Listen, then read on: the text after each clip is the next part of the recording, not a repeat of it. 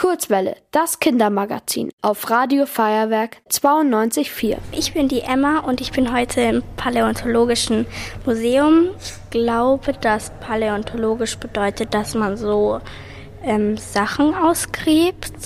Das Wort ist ziemlich kompliziert. Frau Dr. Gertrud Rössner kann es mir aber bestimmt genauer erklären. Sie arbeitet nämlich hier. Hallo Gertrud. Hallo Emma, ich grüße dich. Ich dich auch. Was bedeutet denn paläontologisch? Es bedeutet tatsächlich, dass man was ausgräbt, aber nicht nur. Also wir befassen uns mit Überresten von Lebewesen, die mal auf der Erde existiert haben, heute nicht mehr leben und deren Überreste im Gestein erhalten sind. Und deswegen müssen wir die tatsächlich ausgraben. Okay, jetzt weiß ich, was paläontologisch bedeutet. Du arbeitest ja hier. Was genau ist denn hier deine Aufgabe? Ich bin speziell zuständig für die fossilen Säugetiere und das bedeutet, ich muss mich um die Sammlung der fossilen Säugetiere hier an der Bayerischen Staatssammlung für Paläontologie kümmern und äh, muss dafür sorgen, dass die Fossilien erhalten bleiben, dass die Sammlung erweitert wird, dass Gäste, die das Material sehen wollen, wissenschaftliche Gäste, äh, Zugang dazu bekommen, dass alles in Ordnung bleibt, dass ähm, ich mir ein Bild mache, welche Reste wir überhaupt hier aufbewahren, welche Knochen, welche Tierarten. Ich sehe schon, dass hier Skelette sind. Kannst du mich ein bisschen durchführen? Aber sehr gerne. Wo fangen wir an? Beim Urelefanten? Okay. Also ich glaube, dass der Elefant doppelt so groß wie ich ist. Der ist wirklich sehr groß. Das ist ein Urelefant und der hat mal in Bayern gelebt. Das heißt, man muss gar nicht so weit fahren, um ein großes Skelett zu finden. Und der Elefant ist 1970, 71 ausgegraben worden. Gefunden hat man relativ viele Knochen von dem Elefanten. Also so ein Säugetier hat etwas über 200 Knochen. Auch du hast etwas über 200 Knochen in deinem Körper.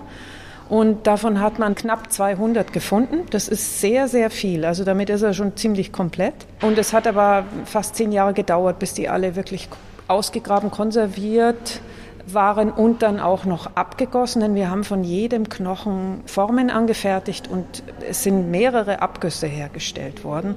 Und auch das, was ihr hier seht, das ist ein Abguss. Das sind nicht die Originalknochen. Ja, das wollte ich schon fragen, ob das mhm. echte Knochen sind. Hinter dem Elefanten steht eine Art, so für mich Dino.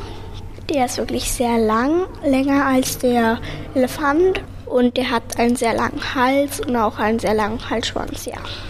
Und sehr große Füße. Was ist denn das für ein Tier? Also das ist der größte bayerische Dinosaurier. Größere gab es bei uns nicht, aber ganz einfach deshalb, weil es die Dinosaurier hier nicht lange geben konnte, weil dann bei uns ein Meer Einzug gehalten hat. Und Dinosaurier sind ja Landlebewesen. Aber das ist der Plateosaurus und hast schon richtig gesagt, also es ist ein Dinosaurier, sieht nicht nur so aus, sondern der gehört auch zu den Dinosauriern. Und der hat wirklich einen sehr langen Hals und einen sehr langen Schwanz. Und beides hat er wohl auch benutzt, um die Körperbalance zu halten. Was du auch völlig richtig bemerkt hast, ist, dass der riesige Füße hat. Die Hände sehen dagegen richtig winzig aus. Tatsächlich, die Wissenschaftler und Wissenschaftlerinnen, die haben herausgefunden, dass der wahrscheinlich gar nicht so gelaufen ist, wie er hier montiert ist, sondern dass der vermutlich die Vorderextremitäten nur benutzt hat, um sich kurz abzustützen. Und ansonsten der Schub aus den Hinterextremitäten kam und der fast zweibeinig gelaufen ist und dann hat er sich vorne immer wieder abgestützt. Aber er ist nicht so vierbeinig gelaufen wie die Hunde zum Beispiel oder Pferde. Okay, ähm, was sind denn das für ähm, Tiere, die dort oben so in der Luft ähm, hängen? Das sind Flugsaurier. Die sind dann auch mit ausgestorben, als die Dinosaurier ausgestorben sind. Und die haben sich angepasst ans Fliegen. Also deren Lebensraum war die Luft und da gab es unglaublich viele Formen von diesen Flugsauriern. Hier oben hast du einen der größten, Pteranodon, der hat sieben Meter Flügelspannweite. Tatsächlich gibt es einzelne Knochen von noch viel größeren Flugsauriern, die da schätzt man, da kann man nur schätzen, dass die wahrscheinlich 13 Meter Flügelspannweite hatten. Das heißt, der muss fast doppelt so groß gewesen sein wie der hier. Und dann gab es aber auch ganz viele kleine, das sind hier so ein paar Modelle.